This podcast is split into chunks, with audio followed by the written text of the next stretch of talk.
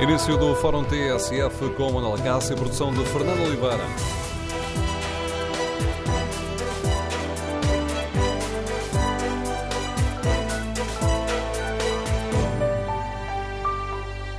Bom dia, no Fórum TSF de hoje queremos ouvir a sua opinião sobre a polémica em torno de Dieselblum e queremos saber se compreende a atitude do governo português, que faz críticas públicas ao líder do Eurogrupo, mas depois não pede formalmente a sua demissão. O número de telefone do Fórum é o 808-202-173. 808-202-173. Como avaliam os nossos ouvintes as declarações de Blum, que ontem, numa entrevista a um jornal holandês, afirmou que Portugal recuou na última reunião do Eurogrupo, o que mostra que Portugal não queria realmente a sua demissão? O assunto continua na primeira linha da atualidade. Ainda hoje, numa entrevista ao espanhol El País, António Costa diz que o líder do Eurogrupo não está a cumprir a sua função, tem uma visão racista e sexista. Ora, estas declarações de António Costa ao País dão ainda mais força ao debate que hoje fazemos aqui no Fórum TSF. Queremos ouvir a sua opinião. Faz sentido que Portugal seja o país mais duro nas críticas a Blum, mas depois não peça formalmente a demissão do presidente do Eurogrupo? Número de telefone do Fórum 808-202-173. 808-202-173. Se preferir participar no debate online, tem à disposição o Facebook da TSF e a página da TSF na internet, onde pode também responder ao inquérito. Perguntamos: Portugal deve pedir formalmente a admissão de Blum? 57% dos ouvintes que já responderam ao inquérito consideram que sim. Queremos, no fórum, ouvir a sua opinião. Mas antes de escutarmos as primeiras opiniões, vamos recordar as declarações que António Costa fez ao eh, jornal espanhol El País, onde fala da visão racista e sexista de Dieselblum. O presidente do Eurogrupo deve ser alguém que tenha capacidade de construir puentes, de unir a todos e não ser um fator de, de división. Eso es el mayor problema que tenemos con el señor Dieselblum no es lo de su mal gusto para su visión personal eh, racista y sexista. El peor es que eh, está en, en, enfraqueciendo una función central en el funcionamento de la zona euro, que es el Eurogrupo. Ora, estas declarações relançam o debate que fazemos aqui no Fórum e a pergunta que fazemos aos nossos ouvintes: se Portugal tem tantas críticas a Dieselblum, por que é que, quando tem a oportunidade de pedir essa admissão formalmente, não o fez? Queremos ouvir a sua opinião. Portugal deve ou não pedir formalmente a admissão do líder do Eurogrupo? O número de telefone do Fórum é 808-202-173. Iniciamos o debate com a análise do diretor do Diário Notícias, eh, comentador de Política Nacional da TSF, Paulo Baldaia. Bom dia, Paulo. Hoje Bom dia, no Diário Notícias, sinos editorial, onde hum, falas da formiga e do elefante, falas de anedotas que metem estes dois animais, também de histórias antigas para crianças, e resumindo, falas da história de um elefante holandês que resolveu fazer caminho político procurando agradar aos reis da selva europeu à custa das formigas do sul. Algumas formigas não gostaram, avançaram algumas formigas com catarro e houve também, filmada na TV, uma formiga falando sem gaguejar com o elefante. Mas depois houve uma reunião com formigas, elefantes e outros animais da selva. Tudo correu normalmente, as formigas não pediram a substituição do elefante e o elefante saiu cá para fora, a de ter exposto as formigas no sítio. Ou seja, há histórias de crianças que nos ajudam a perceber melhor as atitudes dos políticos. É, esta fábula da formiga e do elefante normalmente é utilizada eh, para mostrar que a união faz a força, eh, que não devemos avaliar as pessoas pelo seu aspecto e portanto, a formiga, nestas fábulas que se contam às crianças, eh, normalmente sai por cima, acaba por derrotar o elefante. Eh, mas há também anedotas que nos dizem o contrário, que é quando, quando o elefante expõe a formiga, lhe mostra como ela é pequenina e raquítica e, portanto, tem a que ceder a passar eh, para o elefante passar primeiro. E o que aconteceu nesta história do Dijsselbloem e dos países do Sul com Portugal à cabeça, porque é isso que nos interessa, em Espanha também houve uh, uma polémica muito parecida com esta, uh, mas o que aconteceu com Portugal é que apareceu a formiguinha com catarro, mas na hora em que era preciso a formiga mostrar a sua força, meteu-se lá para debaixo da terra, a tentar para que a coisa passasse, mas Dijsselbloem não deixou que a coisa passasse e foi dar uma entrevista a um jornal holandês expondo o ridículo da posição política de Portugal porque, na verdade, é preciso ter coragem para assumir uma derrota. Ou seja, Portugal prevê, presumo eu, que se pedir formalmente a admissão de Dijsselbloem no Eurogrupo, que acabará derrotado, porque a maioria dos países não vai aceder ao pedido de, de Portugal, provavelmente Espanha estará com Portugal, até Itália, Malta, os países do Sul que agora reuniram em Malta provavelmente estarão juntos. E onde não se falou disto? Exato, e, e, mas o Centro e o Norte da Europa acabarão por segurar Dijsselbloem até o final do seu mandato, que termina em 2018. E, portanto, nós ouvirmos os políticos portugueses, vezes sem conta, uh, dizer que Dijsselbloem não pode continuar a presidir ao Eurogrupo porque é um motivo de divisão uh, e não de união dentro uh, do Eurogrupo. O que tem toda a razão. a posição portuguesa é claramente racional, não é apenas uma reação emotiva àquilo que disse Dijsselbloem. É verdade que o presidente do Eurogrupo agora divide mais do que une e, portanto, eh, está eh, fragilizado na posição de, de líder do Eurogrupo, mas depois não se percebe que Portugal tenha eh, medo de ficar com uma derrota nas mãos. É preferível, na minha opinião, e é sobre isso que eu escrevo, que se assuma em coerência aquilo que se pensa e que se diz publicamente e devia ter pedido admissão na primeira reunião em que houve, que foi esta, pedido admissão do, do presidente do Eurogrupo, Dijsselbloem, coisa que, aliás, o PPE Uh, o Partido Popular Europeu, que é maioritário uh, na Europa, e, o próprio uh, Partido Socialista Europeu, a que pertencem os os trabalhistas de, de Dijsselbloem, os, os, dois grupos parlamentares, são os dois maiores, tinham defendido igualmente a admissão. É óbvio que se for apenas uh, para inglês ver, uh, Dijsselbloem vai continuar, que por, por ele não sai. Ou alguém pede a sua admissão e há uh, uma reação do Eurogrupo favorável à saída de Dijsselbloem para o substituir, ou então ele vai lá continuar, que era, aliás, o que se previa que fosse acontecer no início desta polémica. Olhando para a atitude do governo português, não receias e mantendo a tua, a tua metáfora dessa história dos, dos elefantes e das formigas e também das cigarras, não podemos ter aqui uma leitura. Nós estamos a dizer que. Eh, se calhar António Costa deveria ter eh, feito figura de cigarra e dito alto e bom som aquilo que quer.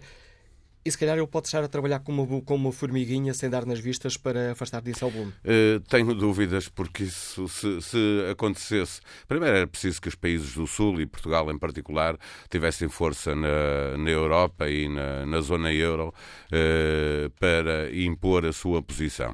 Uh, até porque aquilo que Dijsselbloem disse, tirando o modo como o disse,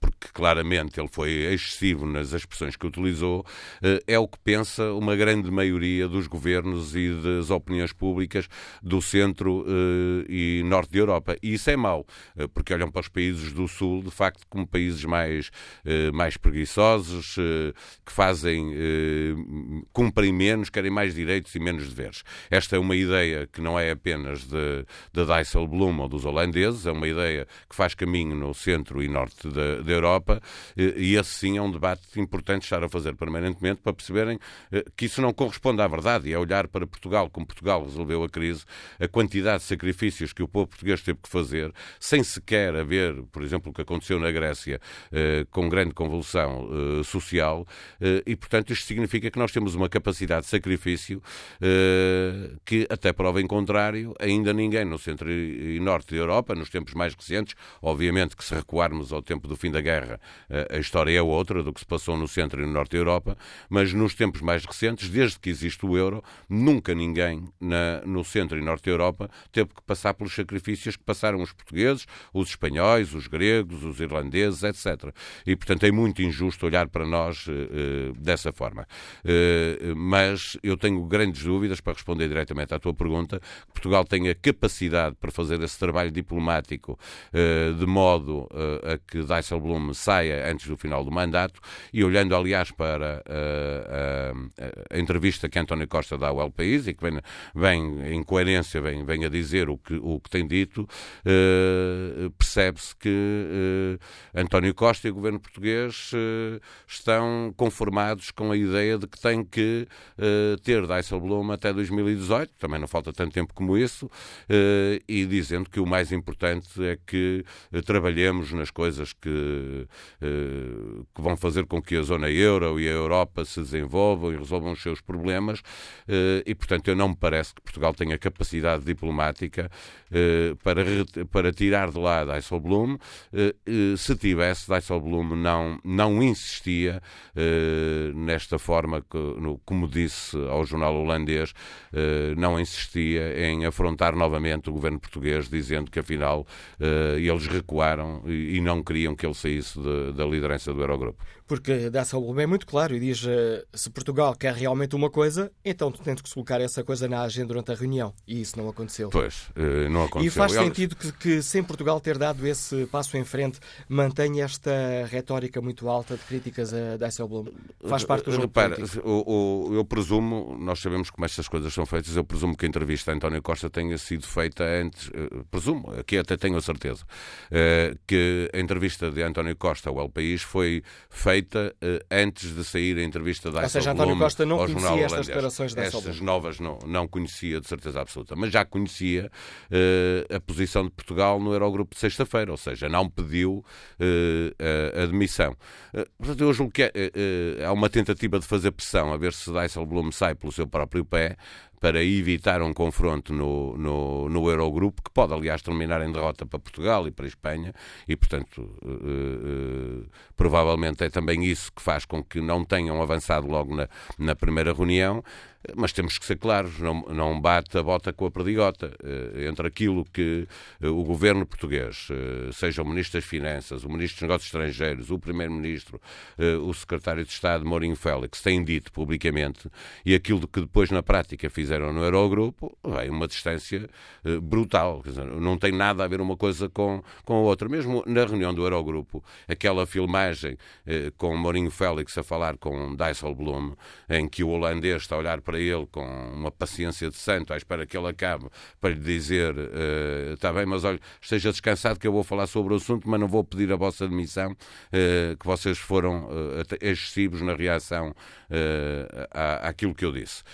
tudo isto foi filmado e percebe-se que o, o Ministro das Finanças holandês, que ainda é, porque vai haver um novo governo e ele ficará de fora de, de, desse governo holandês, porque o partido dele foi derrotado com uma uma grande derrota sofreu o Partido Trabalhista na Holanda, eh, mas ele está completamente descansado e, portanto, ele já goza com, com o tema, está completamente tranquilo, eh, sabendo que se os países do Sul, com Portugal e Espanha à cabeça, o tentassem tirar de lá, efetivamente, de uma forma formal, de, formalmente, eh, que o centro e o, norte da Europa o iam segurar lá.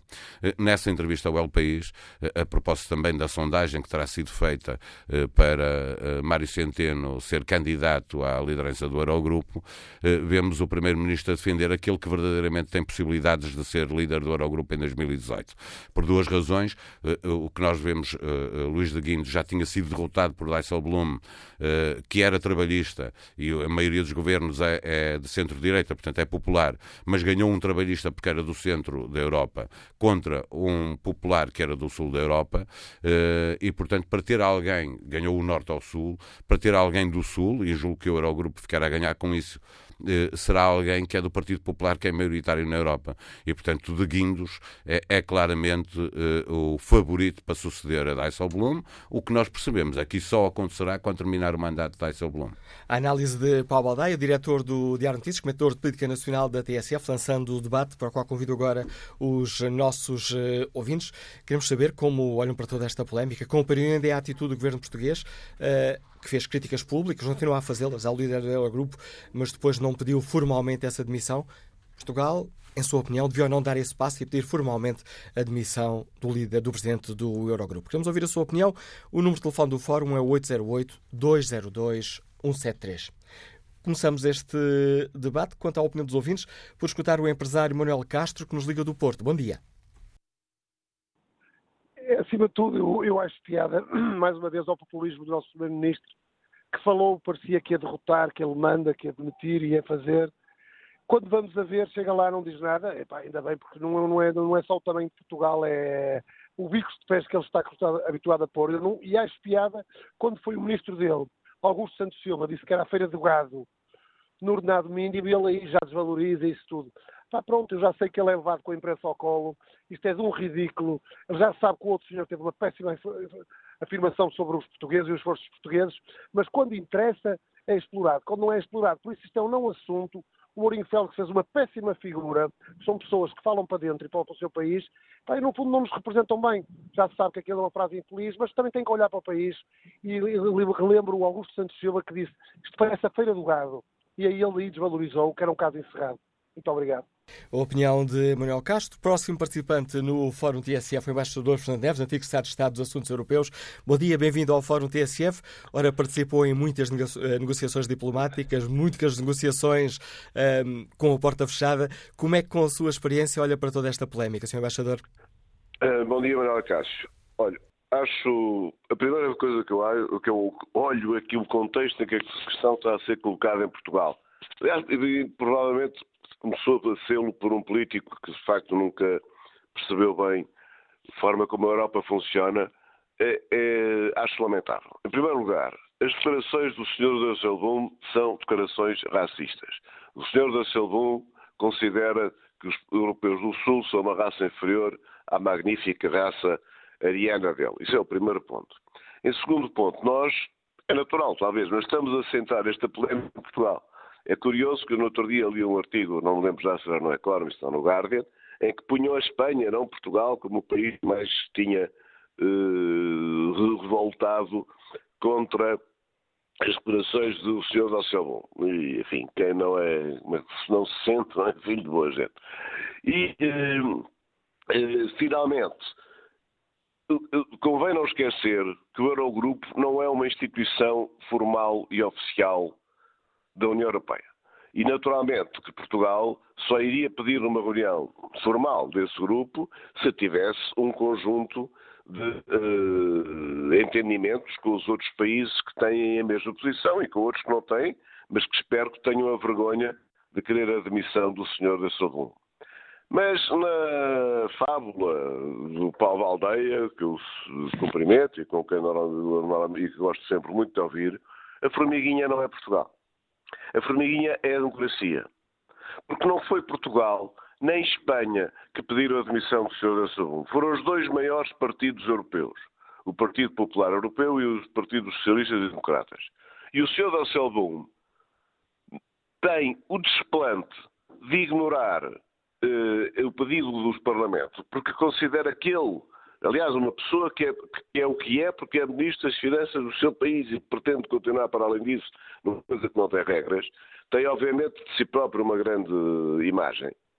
E, e o Sr. Schauble, a mesma coisa, depois dos dois maiores partidos europeus no Parlamento terem pedido a demissão do, do, do Sr. Dasselblum, o Sr. Schauble e o Sr. Dasselblum, que se consideram pessoas superiores, não só de, de, raça em relação ao Sul, mas também intelectualmente, superiores à democracia e às regras da democracia, vêm a chincalhar a democracia europeia. Portanto, a formiguinha da fábula não é Portugal. Nós, cá em Portugal, só olhamos para o que Portugal fez. Mas para a Europa, isto vem mostrar o que se está a passar na Europa. E cada é. vez mais, e não é preciso os partidos de extrema-direita para pôr a democracia europeia eh, em perigo. Basta estas atitudes. Se o senhor Dalcelbon tivesse um mínimo de vergonha e um mínimo de, de, de integridade, perante o pedido de demissão que lhe foi feito pelos dois maiores partidos europeus, tinha-se metido. E, eu, e como é que o senhor embaixador, dizer... peço desculpa, como é que o senhor embaixador leu uh, as novas declarações da Selplum dizer, bom, se na reunião do Eurogrupo não pediram a minha demissão é porque não queriam que eu saísse? Bem, o Sr. Dasseldon é um pistoleiro, não é? É um real, já se percebeu. Gosta muito de dizer essas coisas.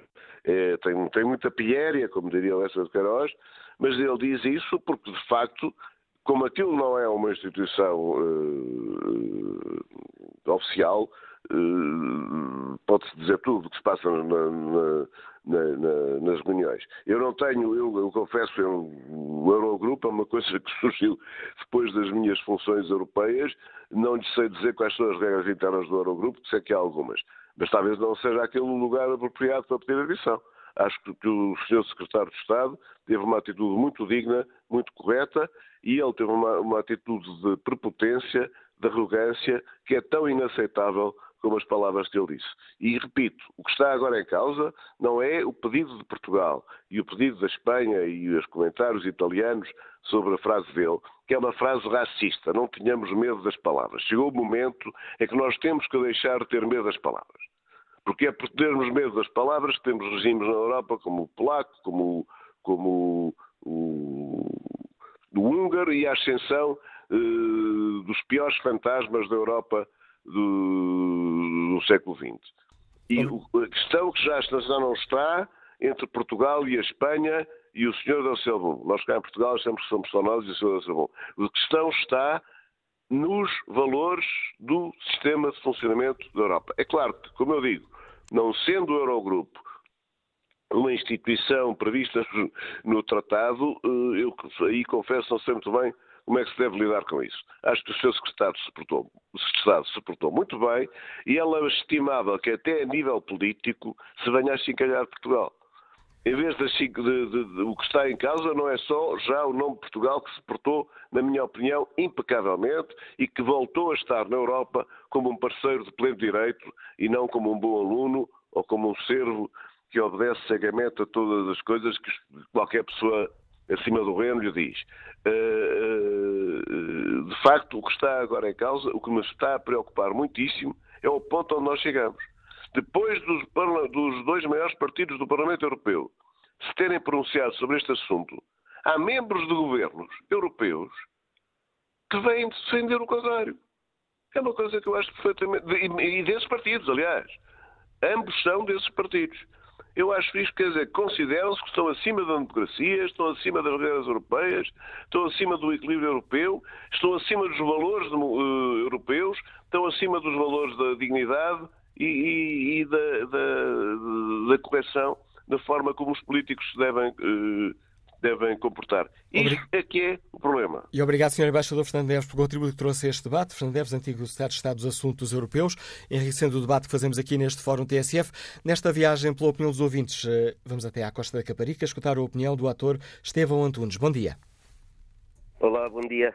Uh, eu tenho estado aqui a acompanhar o Fórum um, e em termos políticos, em termos da decisão de pedir admissão ou não pedir, acho que uh, é óbvio pedir essa admissão, mas também o contrário é válido no sentido em que ela deveria acontecer por si só. Porque quem faz um tipo de declarações como esse senhor fez, um, é uma pessoa que tem uma consciência completamente contrária, pelo menos à minha e à das pessoas que moram em Portugal. É uma falta de respeito enorme ele não está a falar de uma pessoa uh, individual, está a falar de um país e fala de portugueses, e há portugueses que trabalham no país dele e que faz uma declaração uh, como essa, que é completamente uh, fora de qualquer questão de democracia ou de respeito pelas pessoas, e ele próprio devia ter a consciência que não tem, como já se percebeu, ele próprio devia ter essa consciência se ele próprio tomar esse passo. Porque isto o Eurogrupo são, eh, nós somos vários países, não é? são 26 países na Europa, e nós temos que perceber o que é que se passa em cada país e como é que os países funcionam. Uh, quer dizer, eu não vou agora estar a, fazer comentários sobre outros países, porque eles, eles têm uma forma de funcionar diferente da nossa. Acho que esse não é o caminho. O caminho é percebermos o que é que cada país tem para oferecer a esta Europa, já que nós estamos dentro dela e é necessário que ela avance e não que recue e que não existam estes uh, fincapés, entre aspas, de, de meninos mimados que acham que são os melhores da turma e como são os melhores da turma podem fazer o que querem e que lhes apetece até se calhar passar por cima do professor. Eu acho que isto que, e aliás o que se disse anteriormente é basilar, não é? Que é uma questão de os, os, dois maiores partidos europeus pedem esta análise e há outras pessoas que acham que não estão de acordo com isso. Então, então eu não sei, não sei qual é que é um, o grau ou o rácio que existe de importância de cada país. É mesmo, nós somos mesmo considerados uh, o parque campismo, desculpe, passe a expressão, o parque campismo da Europa, porque as pessoas vêm para aqui de férias, é tudo muito bonito, e há muito fado, e há muito sol, e há muita praia. E há muita gente também a trabalhar. Só que as pessoas quando vêm para aqui não vêm as pessoas a trabalhar. E gostam muito de, gostam muito de, de fazer críticas e dizer que as pessoas não fazem. E eu acho isso de um, de um tremendo. É, uma, é, falta de. Não sei se é falta de nível, às vezes até me falham os termos. Acho que é mesmo um desrespeito pelo nosso país e pelos países do Sul, sempre, Uh, e acho que esta coisa de nós estarmos com países do Sul, países do Norte, falamos na Europa e depois estamos sempre a dividi-la. É óbvio que ela tem divisões, é óbvio que ela tem diferentes setores dentro da sua Europa. Isso é ponto assente. Mas nós temos é que perceber com esta Europa, que tem diferentes setores, o que é que fazemos com ela. Não é estar a criticar pessoas, a dizer que gastam dinheiro nisto ou naquilo. Epá, e, eh, então, se vamos começar com essa conversa, isso avança para onde? Isso avança para onde? Depois os outros do Norte gastam dinheiro nisto. Isso não avança para lado nenhum, não tem nenhuma matéria. Se nós primeirmos esse sumo, isso politicamente, ou em termos do interesse dos cidadãos da Europa, não faz absolutamente nada. Faz com que nós, portugueses, fiquemos contra essas pessoas e, e pomos todos os holandeses no mesmo saco, ou todas as pessoas do Norte, quando isso não é verdade, e felizmente o turismo tem-nos dado a perceber que na Europa, do Norte, do Sul, do Centro, seja onde for, há pessoas de todas as espécies e de todos os tipos, o que é maravilhoso, e acho que é com isso que temos que trabalhar. Agora, tirarem este respeito a Portugal acho feio, acho uma, inclassificável quase, e acho que esse senhor devia tomar algum partido, mas que não vai tomar, que não vai tomar, é mais, é mais do que claro. Também acho que, que dizer que o senhor está de passagem uh, não é a coisa mais óbvia do mundo, porque ele está de passagem, mas ainda assim de passagem ele pode fazer coisas uh, até ao final do seu mandato. Portanto, pode fazer coisas que não interessam, sobretudo a, a nós. E eu acho que é isto, acho que é esta, esta rotunda que tenho estado aqui a fazer à volta do respeito tem que existir, não só no nosso país, ou a favor do nosso país, como a favor de qualquer outro país da Europa. Porque se isto não acontecer de uns países para os outros, é muito, muito difícil, se não quase impossível. Andamos aqui uns a trabalhar. Então vou dizer que então ando aqui a trabalhar para outros. Uh, então, se calhar também quando, uh, quando mudámos para o euro e o marco alemão passou a ser um euro, eu percebi logo que ia andar a trabalhar para os alemães. E eu acho que não é esse o caminho. O discurso não é esse. O discurso é como é que nós todos em conjunto conseguiremos trabalhar para que este, esta nossa Europa avance, se é aí que nós queremos estar. Se é aí que nós queremos estar. Eu acredito que sim, uh, e, e, pronto, e vai, vai, por aqui, vai por aqui. E obrigado pela sua, pela sua participação neste debate, Estevão Antunes. Olha aqui o debate online, onde Paulo Rodrigues escreve: Eu diria antes ignorar, mas tendo em conta a forma como o Disselblum respondeu ao pedido do Secretário de Estado que representou Centeno, o pedido deveria ser feito formalmente em conjunto com todos os deputados europeus dos países do Sul. A sua atitude mostra que não há sequer qualquer arrependimento ou sinal que tenha sido um mero desabafo. É um claro xenófobo que teve uma derrota pesada nas últimas eleições holandesas. Irene Reis escreve que Portugal não deve pedir formalmente a admissão do presidente do Eurogrupo porque ele não pode ser demitido desse modo e Portugal ia ficar diminuído no final. O que está errado é um dirigente topo da União Europeia não poder ser demitido por pedido de outros uh, países. Vamos agora ao encontro do Eurodeputado Socialista Carlos Rim. Senhor Deputado, bom dia. Bem-vindo ao Fórum TSF. Portugal, em sua opinião, devia ou não ter eh, pedido formalmente a admissão de Disselblum? Bem, Portugal e a generalidade dos países do Sul e muitos deputados, eurodeputados, eh, responsáveis de toda a Europa pediram ao Sr. Dijsselbloem que se demitisse. De facto, o Eurogrupo é um grupo informal e essa é a possibilidade, é que ele se demita. Obviamente que uh, podia haver um ato formal, mas um ato formal nesta altura, no momento em que se reflete sobre o próprio futuro da organização do Eurogrupo, se tem que ser presidido pelo Ministro das Finanças ou não, se pode ser, por exemplo, um membro da Comissão que pode ter essa da Comissão Europeia, que pode ter essa responsabilidade, se pode ser uma terceira figura, se pode ser um, um presidente a tempo inteiro, Uh, digamos que pedir uh, a demissão formalmente, entre aspas, porque o grupo é informal, neste momento correria o risco de ser, de ser prematuro. Uh, e já percebemos que o Sr. Dasselblom é, é arrogante, não reconhece o erro que cometeu e tem as costas quentes. Não, não nos esqueçamos que, como eu tenho dito muitas vezes, Disselblom é o porta-voz de Schauble e Schauble continua a ser o Ministro das Finanças alemão. Portanto, eu julgo que este é um caminho que se tem que fazer caminhando. É muito importante porque já está a provocar um debate sobre o próprio futuro da organização do, do, do Eurogrupo. A condenação foi generalizada. Essa condenação também é uma condenação que, de alguma maneira, condena a visão preconceituosa uh, que, que, enfim, que, que, emanou, que, emanou, das palavras, para além da, da inqualificável uh, textura das próprias palavras, das palavras de Disselblom. E agora o que é importante é, não é tanto ser já, é que quando for, não possa ser o próximo presidente do Eurogrupo alguém com o perfil e com, sobretudo, com pensamento político de Jerome Disselblom. Mas não há aqui, não, a posição portuguesa não pode ser acusada de alguma inconsistência. Aliás, na prática foi isso que fez uh, Dieselblum, ao dizer, bom, se quisessem mesmo a demissão, tinham feito essa proposta formal. Não corremos o risco, o governo português não corre o risco de ser olhado como um governo que fala, fala, mas depois não passa das palavras aos atos? Mas repara, não foi só o governo português, foi felizmente o foi simplesmente eh, todos os governos do Sul, eh, muitos governos do Sul. A questão é, nós falamos eh, no momento certo e passaremos aos atos no momento certo. Muitas vezes o tempo da palavra não é o tempo da ação. E, como eu disse há pouco, o Eurogrupo é um grupo informal.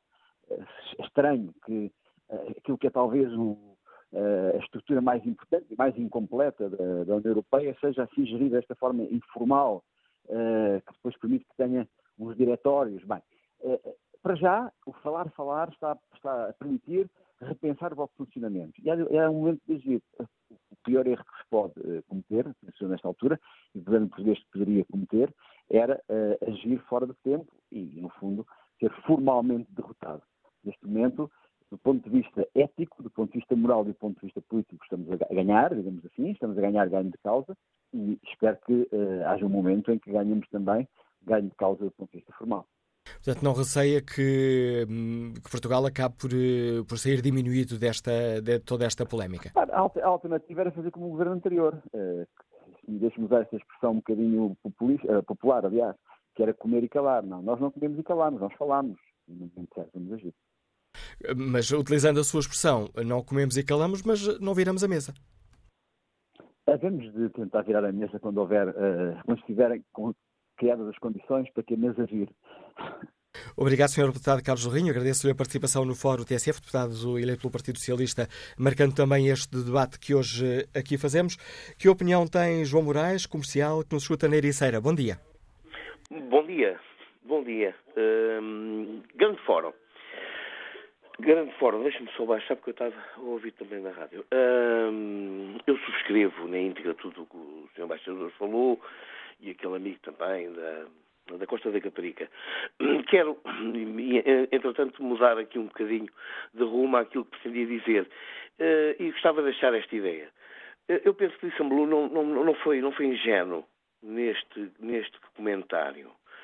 Eh, esta gente, independentemente daquilo que possam pensar... Está a referir-se a este último comentário na entrevista ao jornal holandês? Não, estou-me estou estou a referir mesmo ao primeiro comentário. Ah, ao inicial, quando, ao, do, ao do, inicial, dos copos quando, e das mulheres. Exato, das mulheres, dos copos e, e, e, realmente desta, desta imagem que eu aproveito também de, de utilizar de formiguinha, uh, para a qual eu também não, essa aí não subscrevo, porque tenho orgulho orgulho de ser português, tenho orgulho de ser europeu e tenho muito orgulho da atitude que o nosso governo tomou, que o secretário de Estado tomou, que os, os, jornalistas portugueses têm tomado e mesmo os eurodeputados têm reagido. É a portuguesa, é a Portugal, é a gente com, com, com músculo, é, é sangue lusitano. Mas dizia eu que não, não parece ingênuo esta atitude do, do Ministro da, das Finanças e Presidente do Eurogrupo. Uh, creio mesmo que é, é a única hipótese que ele tem de ter algum futuro político. Tendo em conta as eleições, que já falámos também aqui, que se passou com o Partido Trabalhista da Holanda, eh, este homem eh, começa a estar, apesar de ser novo, creio, uh, uh, muito limitado. E, e tudo isto faz com que ele tenha que jogar num tabuleiro. Tabuleiro esse, na minha ótica, é um tabuleiro que eventualmente vai dar uma derrota e certamente ainda este ano ele vai sair pelas portas de fundo pelos seus próprios pés. É uma questão também aguardarmos para as eleições do padrinho que ele tem na Alemanha, aguardarmos por esse contexto. Porquê? Porque meu caro, veja, veja esta situação. Parece que estamos todos a construir, a tentar construir uma Europa e depois aparece estes indivíduos com, alguma, com muita responsabilidade a, a, a, dar estes chutes no ar que não nos levam rigorosamente a lado nenhum. De maneira que eu creio, creio, creio mesmo que Dissemblum está mesmo de saída, jogou toda a cartada, foi tentar buscar um nicho de mercado que já não colhe, que já não dá, que já não vale porque não é assim que se faz. Não é, não é com estes comentários que se consegue unir um, um continente quando começa a haver problemas nos outros continentes, quando começa a haver uma grande necessidade absoluta de nos unirmos, estejamos nós no Cazaquistão, estejamos nós aqui em Portugal.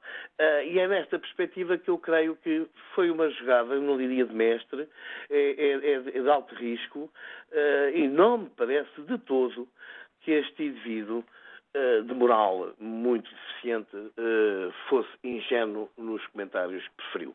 Opinião. Bom dia a todos e uma boa Páscoa. Opinião, boa Páscoa. obrigado, boa Páscoa. Faço, estendo esses votos a todos os nossos ouvintes. Uh, escutada a opinião de João Moraes, vamos ao encontro do empresário Miguel Mafra, que está em Lisboa. Bom dia. Bom dia, Miguel Olá. Mafra.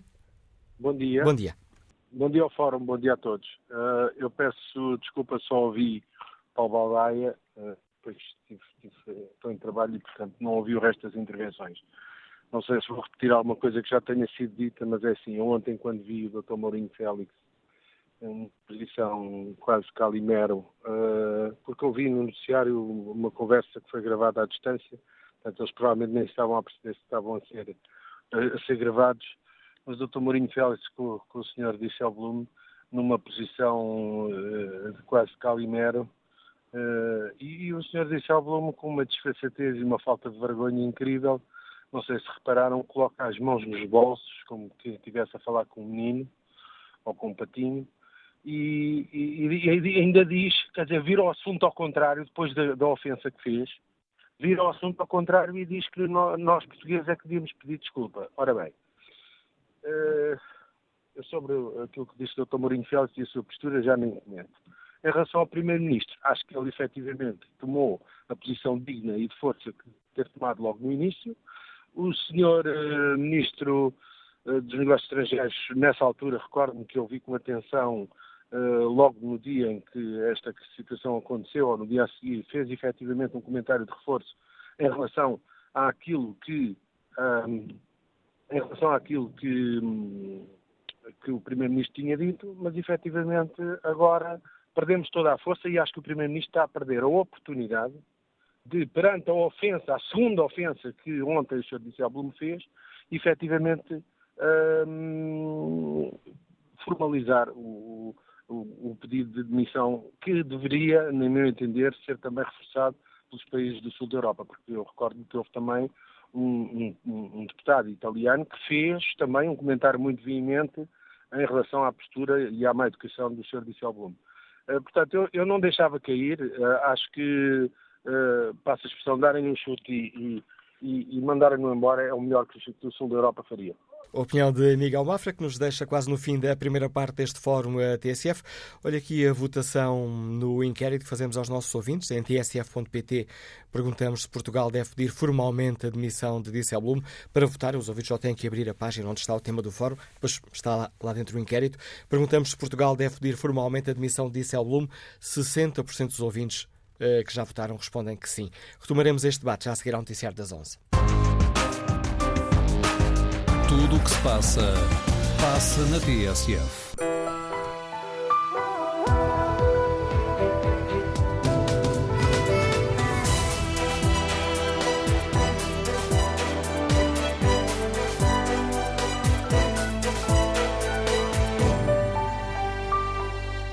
Retomamos o debate no Fórum TSF, onde perguntamos aos nossos ouvintes se compreendem a atitude do Governo, que faz duras críticas públicas ao líder do Eurogrupo, Jerome Dijsselbloem, mas depois não pede formalmente a sua demissão. No inquérito que está em tsf.pt, perguntamos aos nossos ouvintes, Portugal deve pedir formalmente a demissão de Dijsselbloem. 60% dos ouvintes responde que sim. Espreito aqui o debate online, onde João Batista responde a esta pergunta, um, escrevendo esta opinião. Claro que não deve pedir a demissão de Dijsselbloem, apenas se deve dizer isso cá dentro para agradar às massas. Pedro Dias participa no debate online e escreve: Numa União Europeia em que uma pessoa tem mais força do que uma nação, isto só vem demonstrar que os moldes em que a Europa funciona não servem aos interesses dos países que representa, nomeadamente Portugal. Depois andamos a discutir as razões do Brexit. Retomamos este debate com o contributo do eurodeputado do CDS-PP, Nuno Melo. Senhor deputado, bom dia. Bem-vindo ao Fórum do TSF. Compreende a atitude eh, do governo português que não pediu formalmente a admissão de uh, Dijsselbloem na reunião do Eurogrupo? Não compreendo porque não foi uma reação em coerência com o que antes tinha sido dito em Portugal. Basicamente, eh, quanto em, em, em Portugal o governo falou grosso. Em, no Eurogrupo, o governo escondeu a mão. E é talvez incompreensível, tanto mais que vários outros agentes institucionais tomaram palavra para pedir essa admissão, designadamente aqui no Parlamento Europeu, uh, o próprio Presidente do Parlamento Europeu, como bem se sabe, é uh, italiano António Tajani. Uh, sendo que, vamos cá ver, num, num lugar comum, se tivermos que densificar para perceber se justifica ou não o pedido, num lugar comum e num primeiro momento, Dijsselbloem apocou uh, Portugal, apocou o Sul, no fundo, não é? Basicamente naquele, naquela expressão de que no, no Sul trabalha-se pouco e gasta-se muito. Na verdade, Dijsselbloem estava a pensar no período entre 2006 e 2011, quando, depois disso, Portugal teve de ser intervencionado. E para apocar nesse lugar comum, na verdade, Dijsselbloem não precisava de atingir todo um povo que pagou faturas. Bastaria que se dirigisse àqueles que foram os seus colegas de Partido Socialista, no caso, no governo de Portugal. E o pior é que depois de apocar, gozou num segundo momento, ironizando. E, portanto, basicamente, depois de apocar portugueses que têm um governo que é socialista, ironizou quando pela frente tinha um representante uh, das finanças uh, do país dizendo, bom, os senhores dizem e falam, mas não pedem a admissão. E, portanto, eu, enquanto português, devo dizer que não aprecio uh, propriamente. Sendo que, pelo caminho, o, o governo, uh, enfim, ensinou um convite a Mário Centeno. Um convite que ninguém ouviu, feito por quem ninguém sabe, em termos que ninguém conhece. Uh, e, portanto, tudo isto acaba por ser muito ridículo. Tão ridículo, ou tão ridícula como a expressão de uh, Dijsselbloem em relação ao Sul. Mas entende que o governo português continua a fazer eh, duras críticas ao líder do Eurogrupo? Ainda hoje, numa entrevista publicada no El País, que já demos contar aqui logo na abertura do Fórum TSF, o uh, primeiro-ministro uh, dizia que Dijsselbloem está de, está de saída, que não está a cumprir bem o seu papel uh, e que tem uma visão racista e sexista. É coerente que Portugal, não tendo a pedido de admissão de Dijsselbloem no Eurogrupo, continue com este, um, ehm, com este nível de acusações? Não, não é, porque, enfim, isto só reflete uma certa publicidade enganosa de quem está preocupado com o consumo político interno e pouco se importa com o que formalmente pode ser consequente tendo em conta essas palavras que me serve que o Primeiro-Ministro vai fazer uns números para a Espanha ou diga umas coisas aqui nos jornais, quando depois, tendo o colega socialista que proferiu as expressões que na verdade foram pouco simpáticas em relação ao Sul, eh, não é consequente e não reclama a própria admissão. Mas ainda quando se sabe que neste momento Dijsselbloem é um homem, do ponto de vista europeu, profundamente só uh, a vários níveis em diferentes países, essa admissão é pedida. Certamente todo o Sul não se revê, sendo que se. Vamos cá ver, eu, eu, compreendo, do ponto de vista pedagógico, o que Dijsselbloem quis dizer. Todos compreenderam. O que Dijsselbloem quis dizer foi, enfim, entre 2005 e 2011, Portugal gastou o que não tinha, eh, e não fosse a ajuda financeira da Europa, feita troca, não conseguiria uh, superar as suas uh, dificuldades. Agora, o problema é que Dijsselbloem é presidente do Eurogrupo. Representa os países que o integram, um dos quais Portugal. E se há referência que Portugal merecia, depois desses tempos em que de facto os socialistas governaram mal, gastaram o que Portugal não tinha, era o reconhecimento do sacrifício feito para se pagarem estas dívidas. Ora, quem gastou foram poucos, quem se sacrificou foram muitos. E Dijsselbloem representa o coletivo. Mas tendo em conta isso, isso nos está a dizer e as críticas que fez ao governo português, só para fecharmos aqui esta, esta questão, em sua opinião, o governo devia ou não, deve ou não pedir formalmente é a saída é de Dijsselbloem? Que devia, parece-me evidente que devia, pela simples razão de que o governo, institucionalmente dentro do Eurogrupo, tem que ser consequente com aquilo que vai dizendo e imediatizando internamente. Isso parece-me mais ou menos evidente. Então, o governo sente-se uh, apocado, sente que Portugal é injustiçado, sente que o Sul é depreciado. O Primeiro-Ministro usa palavras duras no país e perante a imprensa, e quando pela frente tem o Presidente do Eurogrupo, cala-se ou não pede essa demissão. Eu nem sequer preciso muito para classificar o que procedimentalmente isto significa. Então, longe fala grosso frente, quando tem pela frente o Presidente do Eurogrupo, esconde a mão. Mas que coragem é esta? Que grosso na Europa é este? Perguntas que nos deixa o eurodeputado Nuno Melo, eurodeputado eleito pelo CDS-PP. Agradeço a sua participação neste fórum TSF. Olha aqui o debate online. João Matos escreve que esta situação é a prova evidente de que esta Europa não funciona. João Miguel Gil escreve que, apesar da falta de sentido de Estado das palavras de Disselblum e do preconceito que revelam, elas refletem uma verdade universal que deveria nortear as nossas políticas económicas e de investimento. Não podemos desperdiçar recursos a investimentos supérfluos ou irracionais e depois apelar à ajuda externa para pagar as uh, contas.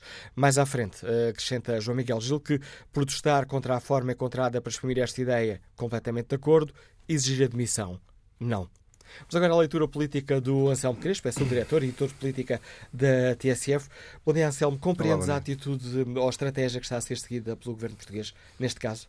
Não, acho incoerente que depois de tudo o que foi dito, tudo o que foi escrito, depois do próprio secretário de Estado do Tesouro ter confrontado pessoalmente uh, Dijsselbloem uh, no último Eurogrupo, uh, acho incoerente que depois formalmente o governo português não só não peça a admissão, do, do presidente do Eurogrupo, como agora o primeiro-ministro venha sugerir uh, um outro nome, o ministro das Finanças espanhol, para assumir a liderança do Eurogrupo. Enfim, eu, eu, Imagino que o governo português esteja à espera que Dijsselbloem tenha de facto os dias contados à frente do, do Eurogrupo. Eu recordo que Dijsselbloem vale 6% dos votos na Holanda, 6%. Estamos a falar de uma pessoa uh, que vale isto uh, do ponto de vista eleitoral uh, e como ainda não há aqui muita indefinição, não só em relação às eleições francesas, às, eleições alemãs, eu imagino que o governo português esteja à espera que ele acabe por cair de podre, se me permite a expressão, e não seja preciso pedir formalmente admissão, até porque eu acho que o governo português percebeu que estava a falar quase sozinho. Nuno Melo estava aqui a dar exemplos de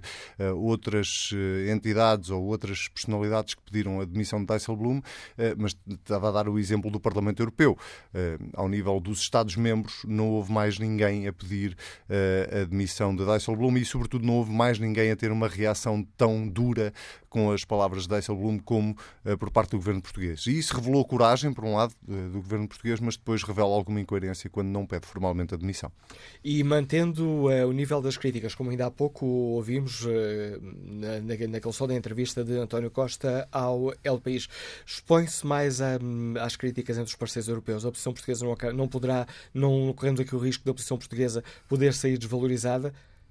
É um bocadinho isso que está a acontecer. Quando ficamos a falar sozinhos, eh, significa que o resto da Europa não está, não está a valorizar aquilo que estamos a dizer. Sobretudo, os países do sul da Europa não estão uh, tão solidários com, com, uh, entre eles e, e, isso não deixa de ser caricato quando ainda agora se encontraram uh, num novo encontro todos os países do sul da Europa para discutir o futuro da União Europeia e não saiu de lá propriamente grandes reações de indignação àquilo que Dijsselbloem disse sobre os países do sul sul da Europa. Deixa-me dizer-te, Manel, que, que uh, eu, eu, considero absolutamente miserável o nível de discussão a que chegou uh, esta União Europeia, por vários motivos. Primeiro, porque isso revela é, todo este episódio com Dijsselbloem, Portugal está a falar sozinho, não está, agora sugerimos, primeiro atiramos o nome de Mário Centeno para cima da mesa, depois agora já não é Mário Centeno, agora já é o bom bom, era ser o Ministro das Finanças espanhol, enfim.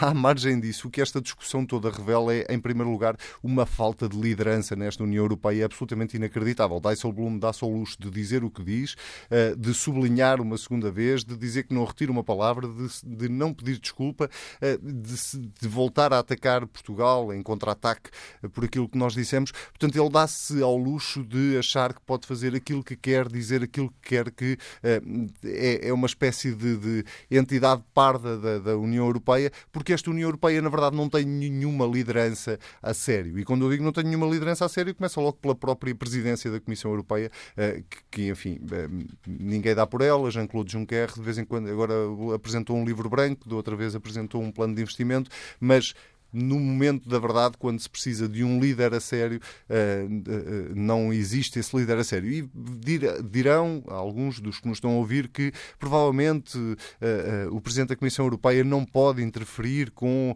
o Eurogrupo ou com o Presidente do Eurogrupo quando há uma liderança a sério, há uma liderança a sério e claramente quem manda na Europa, e já nós não tínhamos grandes dúvidas sobre isso, são países como a Alemanha ou como a Holanda, sobre isso não há a mínima dúvida. Depois revela uma outra coisa ainda mais perigosa ou ainda mais eh, dramática, que é uh, o estado de desagregação que esta União Europeia está um, a assumir e a uma velocidade absolutamente assustadora, porque uh, nós já sabíamos que havia aqui um, uma diferença, uma divergência enorme entre os países do do norte da Europa e os do sul da Europa, por causa dos planos de assistência financeira, por causa dos, dos erros que os países do sul da Europa cometeram. É um facto, nós cometemos vários erros, mas depois é, é, preciso sempre lembrar a mesma coisa é que França incumpriu o déficit durante não sei quantos anos.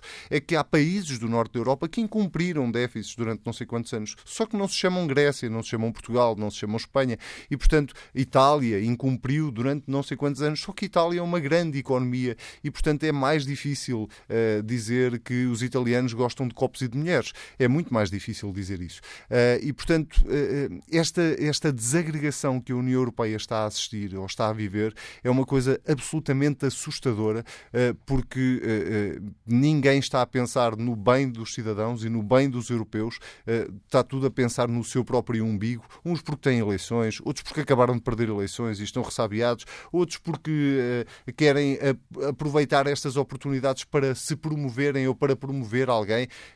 Esta, esta história de Mário Centeno ter sido abordado para eventualmente vir a assumir a presidência do Eurogrupo está muito mal contada, cheira a esturro, e portanto tudo isto é uh, miserável, porque em vez de estarmos de facto a discutir aquilo que Jean-Claude Juncker gostaria muito que se discutisse nesta Europa, que era que Europa é que queremos? Para onde é que queremos ir? Eh, qual é o caminho que os Estados-membros querem seguir? Não, estamos a discutir eh, uma entrevista do Presidente do Eurogrupo e o Presidente do Eurogrupo está eh, alegremente a gozar o prato, que é o que ele está a fazer, está a gozar com, com, connosco, porque acha que, sendo holandês e tendo o poder que tem, ninguém lhe o pode tirar.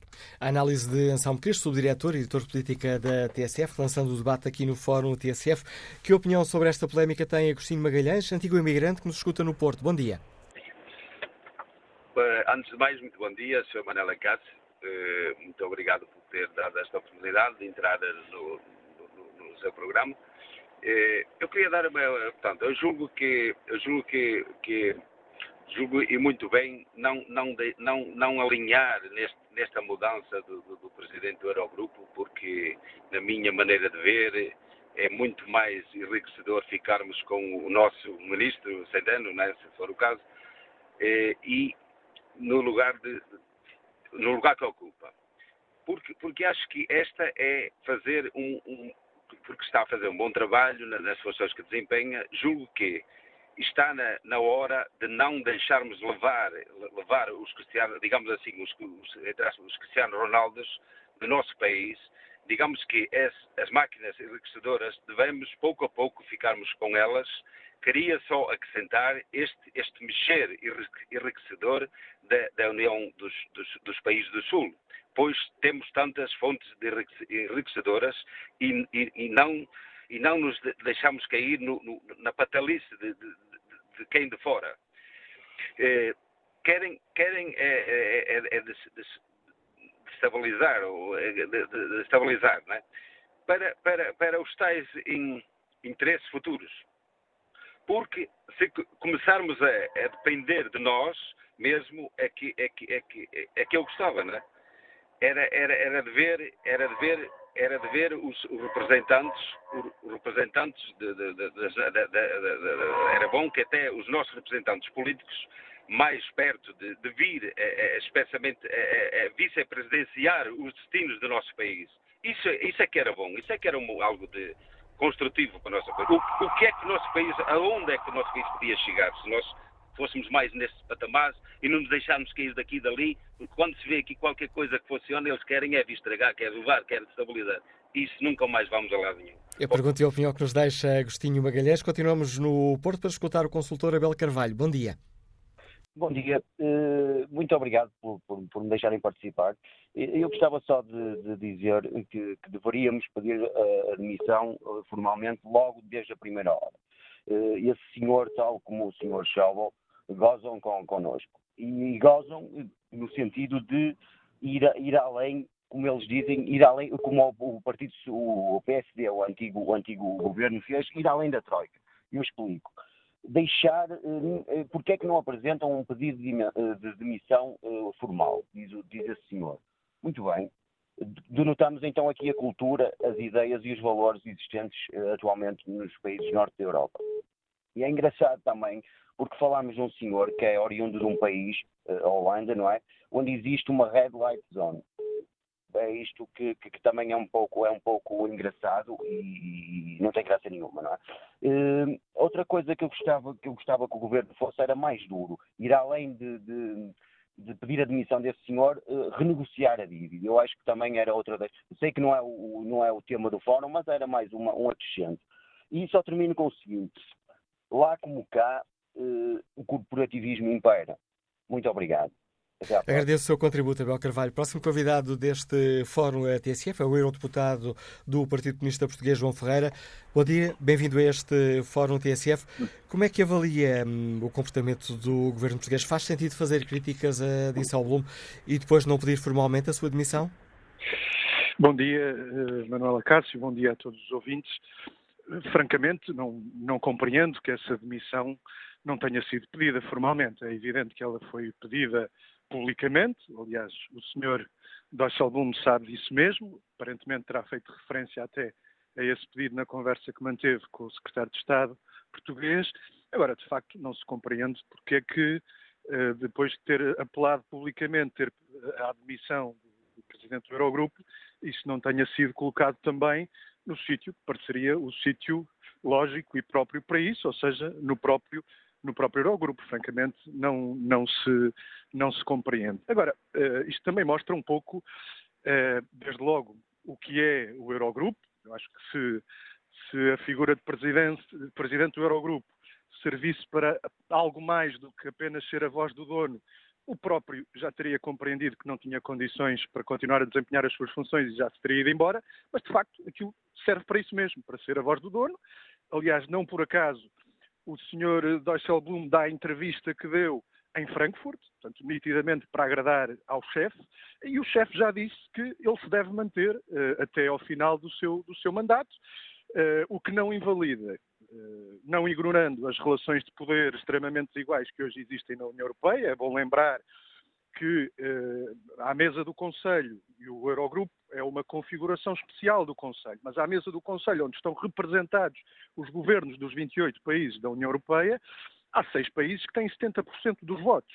Eh, a Alemanha sozinha tem mais de sete vezes o poder de voto de Portugal. Esta relação desigual de poderes, que foi instituída graças ao Tratado de Lisboa, ao qual tanto o PSD, o CDS e o Partido Socialista nos quiseram vincular, sem mesmo, sem sequer se preocuparem de ouvir uh, os portugueses a respeito disso, designadamente em referendo, como foi sugerido na altura pelo PCP, essa, não obstante essa relação de poder extremamente desigual, a verdade é que isso não impede que Portugal tenha uma voz própria, deve, ter, deve ter uma voz própria na defesa do seu interesse e na, e na afirmação do seu interesse soberano.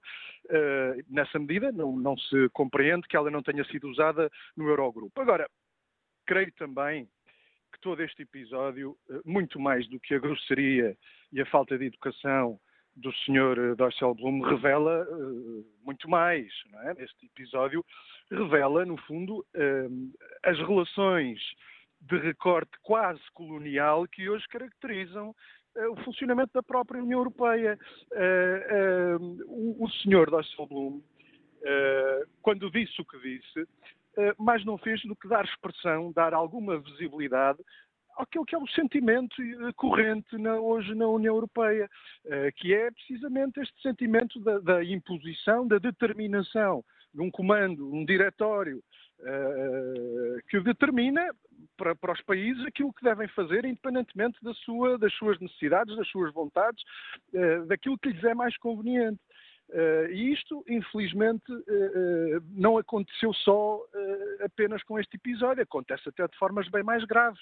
Repare, no mesma semana em que o Sr. Dijsselbloem foi ao Parlamento Europeu reafirmar o que tinha dito na entrevista, Uh, falou-se pouco nisso, mas o Banco Central Europeu emitiu uma nota uh, num tom completamente diferente do Sr. Dijsselbloem, não foi no tom brejeiro, no tom de falta de educação, num, num, tom de rigor aparentemente formal, num tom tecnocrático, emitiu uma nota a dizer que Portugal, que a Comissão Europeia deve iniciar um novo processo de sanções contra Portugal.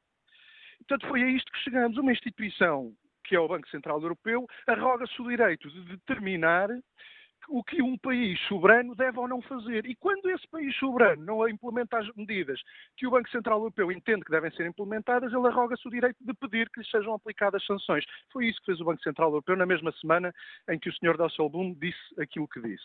Isto é inaceitável.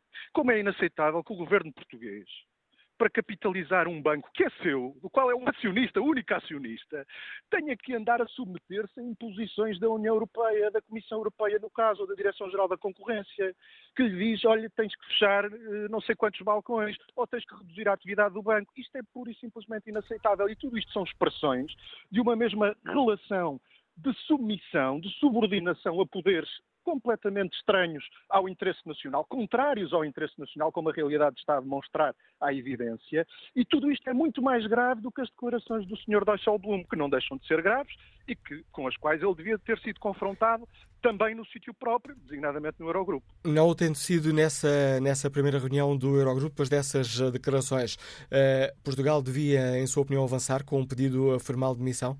Ou o que já está, já está, que... e agora é esperar que ele saia pelo próprio pé? Eu, creio que nem se compreende que seja de outra forma. Digamos que isso é o mínimo dos mínimos que poderia ser feito.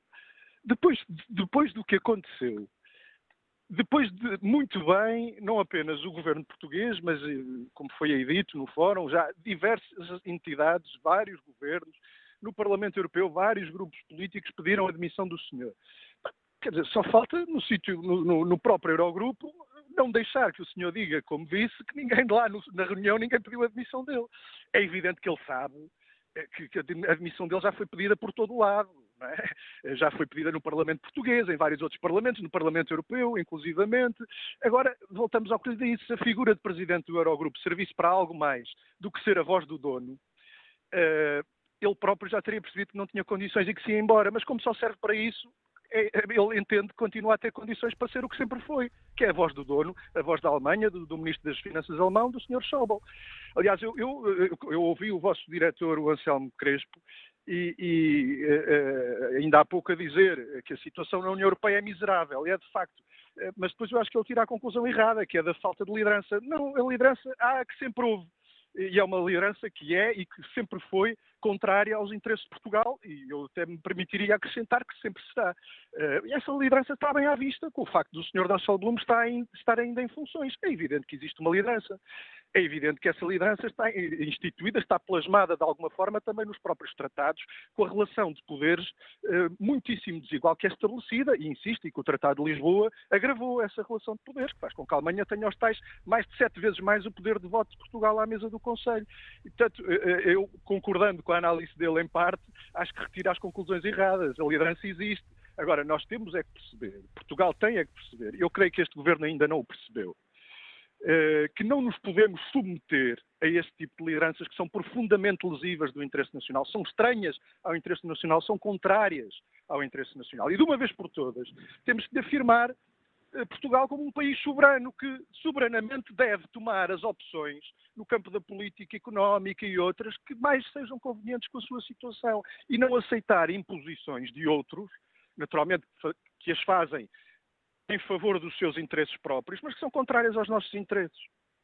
Obrigado, Sr. Deputado João Ferreira, por eh, ter participado no debate que hoje aqui fazemos no Fórum TSF. João Ferreira é o deputado do Partido Comunista Português. Que opinião tem a nossa ouvinte Maria do Carmo Batista, que é técnica superior de telecomunicações e que nos escuta em Castelo Branco? Bom dia. Bom dia, muito obrigada e parabéns ao Fórum por mais este, eh, este debate. Eh, eu não, não, não venho falar como política, nem como, porque não, não, não, não percebo grandemente política e, portanto, venho como cidadã que olho para estas situações e, e para as discussões em, volta das mesmas. E, e, e, é mais uma reflexão que eu deixo aqui, que partilho com, com os ouvintes, que de facto já foi aqui falado, que, que de facto o Tratado de Lisboa nós todos aplaudimos aplaudimos, mas de facto tem grandes lacunas em que nada beneficiam o nosso país.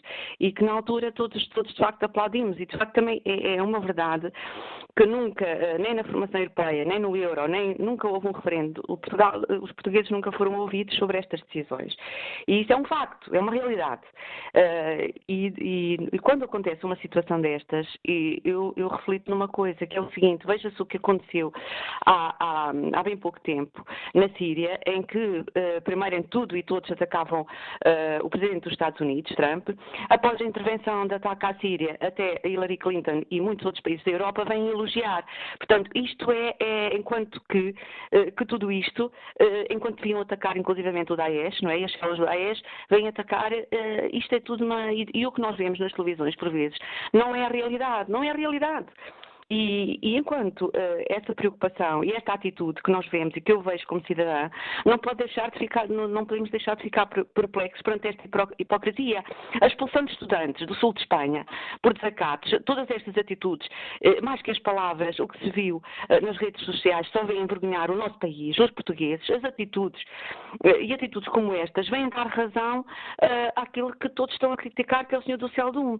Portanto, eu, eu deixo aqui uma reflexão e acho acho que eh, Portugal devia, de facto, manter, se tem a certeza daquilo que disse, a sua posição eh, de manter o pedido até ao último, porque era essa a sua posição, devia mantê-la. Eu sempre me ensinaram que, ao respondermos de igual forma, da mesma forma, a uma pessoa que, com a qual, ou com a atitude, cuja atitude não, não, não concordamos, ou que teve uma atitude menos correta, nós, ao agirmos da mesma forma, estamos a ser iguais a essa mesma pessoa, quer no uso das palavras, quer no uso das, das atitudes. Portanto, é esta reflexão reflexão que eu deixo. Agradeço a sua reflexão, Maria do Carmo Batista. Olha aqui o inquérito que fazemos aos nossos ouvintes na página da TSF Internet. Para votarem, só têm que entrar na página onde está o tema do fórum. Depois lá dentro está o inquérito. Perguntamos se Portugal deve pedir formalmente a admissão de Disselblum. 58% dos ouvintes considera que sim, 68% responde que não. Vamos agora ao encontro da Eurodeputada do Bloco de Esquerda, Marisa Matias. Senhora Deputada, bom dia, bem-vindo ao Fórum bom da TSF. Dia. Compreende a atitude do governo português de, hum, apesar de todas as críticas, não ter pedido formalmente a admissão do líder do Eurogrupo? Bem, eu creio que a única possibilidade seria que o governo português mantivesse o pedido de demissão do presidente do Eurogrupo.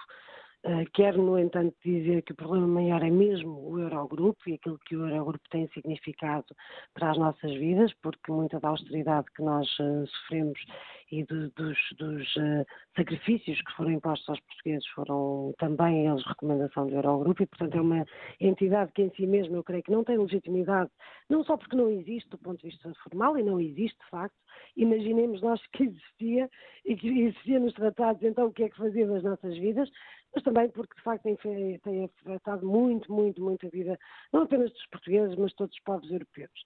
Eh, e eu acho que o governo português devia ter mantido o pedido de demissão. Eu sei que pode ser simbólico, mas hum, em democracia os símbolos também contam.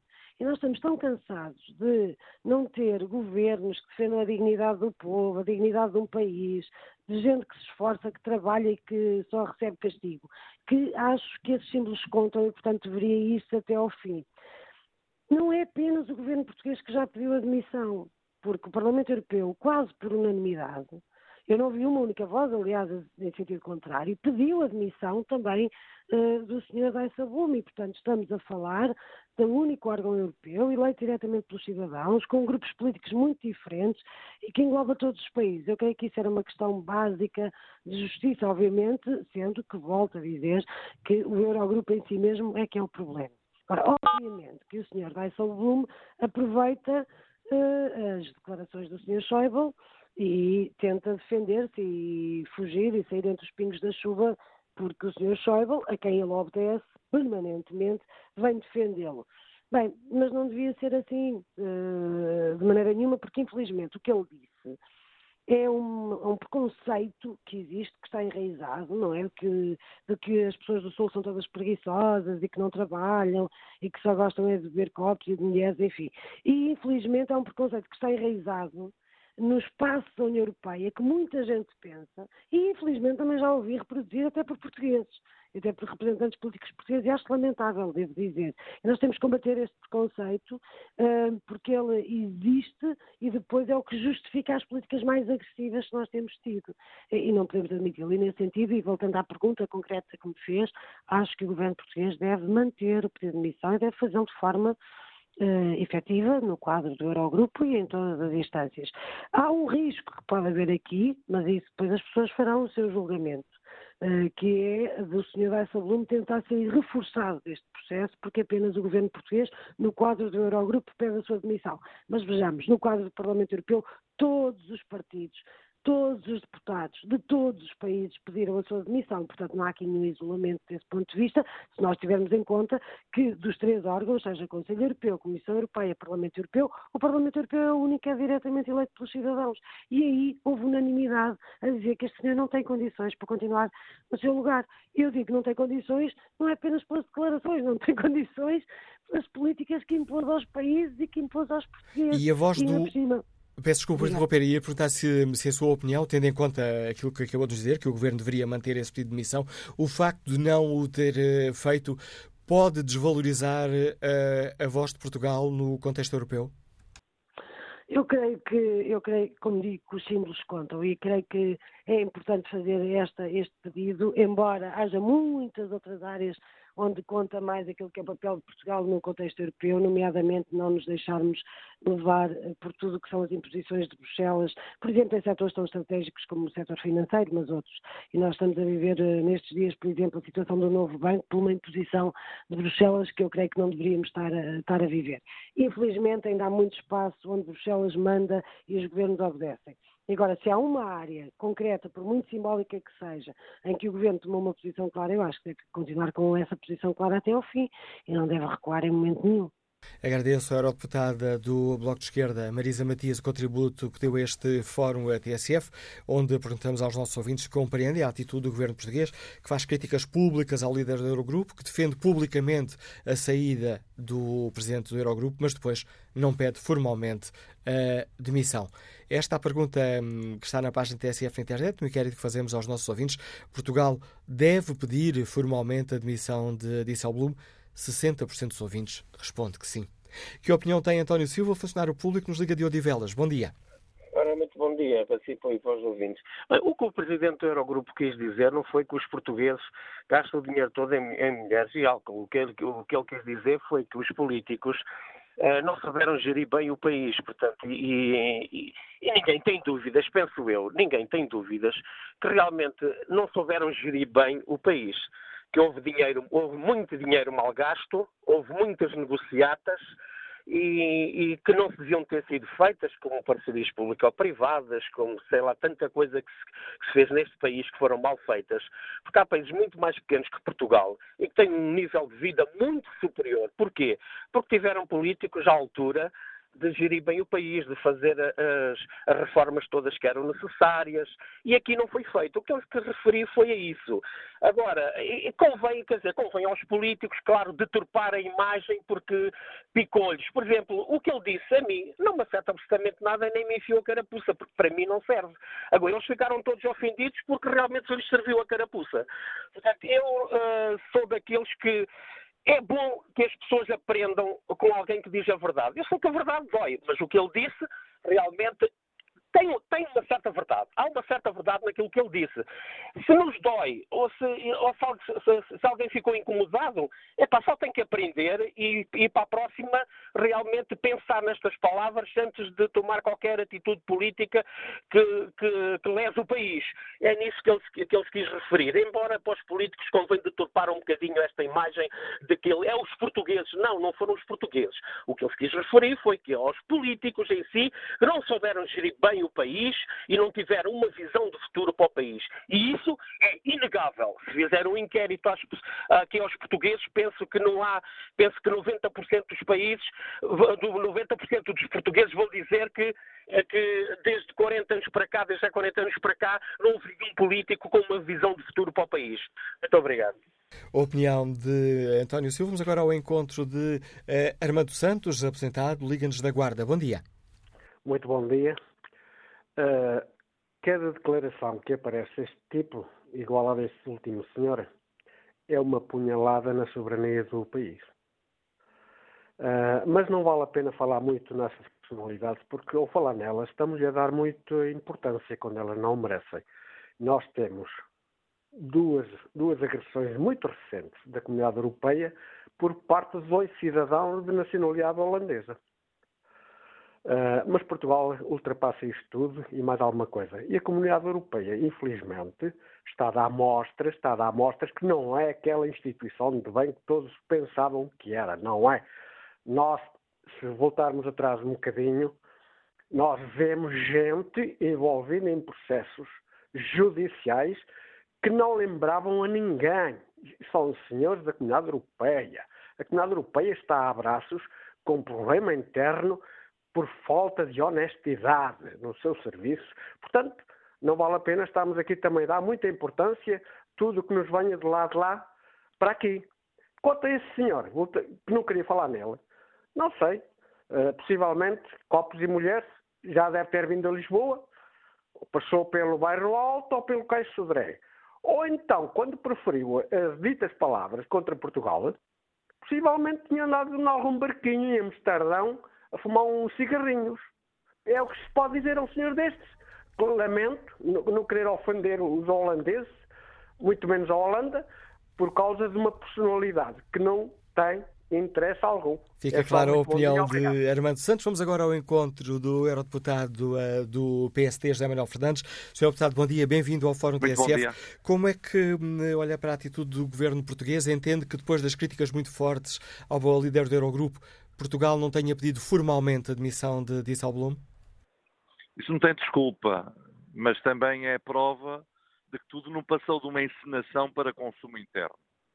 Eh, e uma encenação, inclusivamente, quando eh, procuraram reabilitar Mário Centeno ao referir que ele teria sido sondado para a presidência do Eurogrupo. Isso aconteceu no dia 1 de abril e foi efetivamente o dia apropriado para esse anúncio. Então, se Portugal tivesse alguém que pudesse estar no cargo, que ainda que seja um grupo formal, tem muita influência, não o deveria aproveitar para o interesse nacional? é que recusar uma possível ida para o Eurogrupo, para a presidência do Eurogrupo, significa estar contra o interesse nacional. Eh, e é evidente que tudo não passou de uma encenação, tudo não passou de afirmações para consumo interno, como também no que, se, no que diz respeito à admissão. Então, no sítio próprio, não se pede admissão e faz-se uma outra encenação com a comunicação social eh, para se fazer de conta que se estava a pedir admissão e não se pede depois na reunião formal com todos eh, os ministros. Já o facto de não ter sido Mário Centeno a ter ido à reunião do Eurogrupo, onde pela primeira vez estava o Design Blue, revela falta de coragem, revela até alguma cobardia, porque esse era o momento de se pedir admissão. Tudo o que se passou foi para consumo interno, eh, não foi para eh, efetivamente se procurar a substituição de Design Blue. Caso contrário, um, teria sido Mário Centeno a ter ido ao Eurogrupo. Dois, teria pedido no Eurogrupo a demissão de Design Blue, o que lamentavelmente não aconteceu.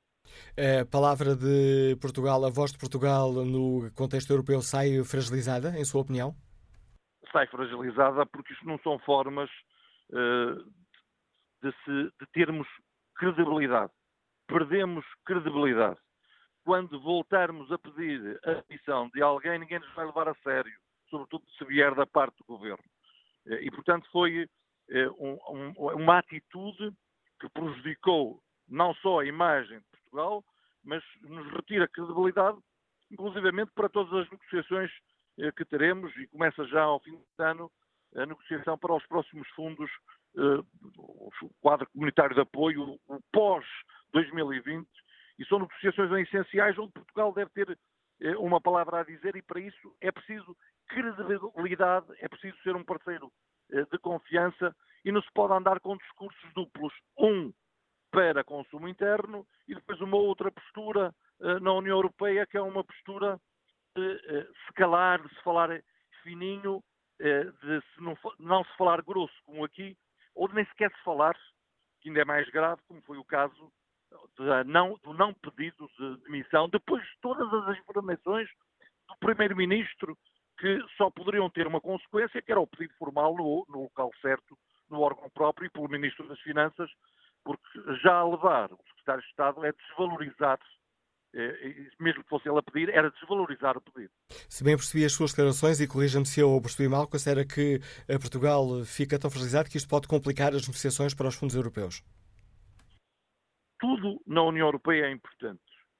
E se não nos levarem a sério, a seguir todas as negociações que teremos pela frente, e onde o Ministro das Finanças tem uma palavra importante, como é o caso das negociações que envolvem as questões orçamentais, onde depois, evidentemente, também participa o Ministro dos Negócios Estrangeiros, mas todas as negociações depois são influenciadas por, pela falta de credibilidade, até pela falta de palavra que, neste caso, aconteceu, e isto afeta a imagem e a credibilidade de Portugal, o que temos de lamentar, e não, não é pelo facto de se procurar vantagens internas, reabilitar o Mário Centeno com uma mentira que foi dizer que ele tinha sido sondado para o grupo, mas que até nem aceitaria, como se isso fosse possível. Não é, não é, não é dessa forma que depois nós conseguimos ganhos em termos externos, que nós conseguimos ganhos na União Europeia. Na União Europeia a palavra confiança e credibilidade são as palavras que podem levar a ganhos em termos de solidariedade, por exemplo. Agradeço ao Eurodeputado Social-Democrata José Manuel Fernandes o contributo que trouxe ao Fórum TSF. Entrando já aqui na reta final do programa de hoje, passo a palavra a Renato Santos, é técnico de vulcanização, Liga-nos da Trofa. Bom dia. Muito bom dia, bom dia ao Fórum.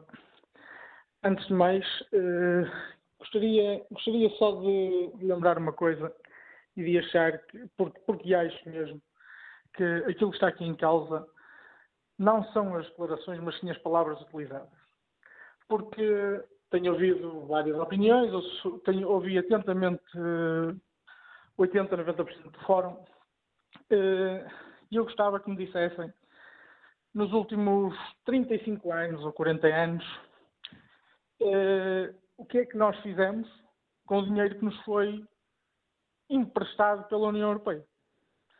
Nós, durante 20 anos, fizemos infraestruturas que nos faziam falta e depois passámos 10 ou oito a estragar dinheiro em coisas que não nos faziam falta e de repente alguém nos disse, olha, atenção que nós emprestámos o dinheiro. Nós não vos damos o dinheiro, nós emprestámos, é preciso pagar. Nós até ficámos muito ofendidos. Ficámos extremamente ofendidos porque alguém nos tinha emprestado dinheiro para nós melhorarmos o nosso país e, e nos dizerem que agora era preciso pagar. Porque nós achávamos que não ia ser preciso pagar. E disseram, tem que pagar e nós, com o maior dos planos, ok, mas então nós para pagarmos vocês vão ter que nos emprestar mais. Porque nós não temos para pagar. Aquilo que está aqui em causa é certo que as palavras utilizadas provavelmente não foram as mais corretas.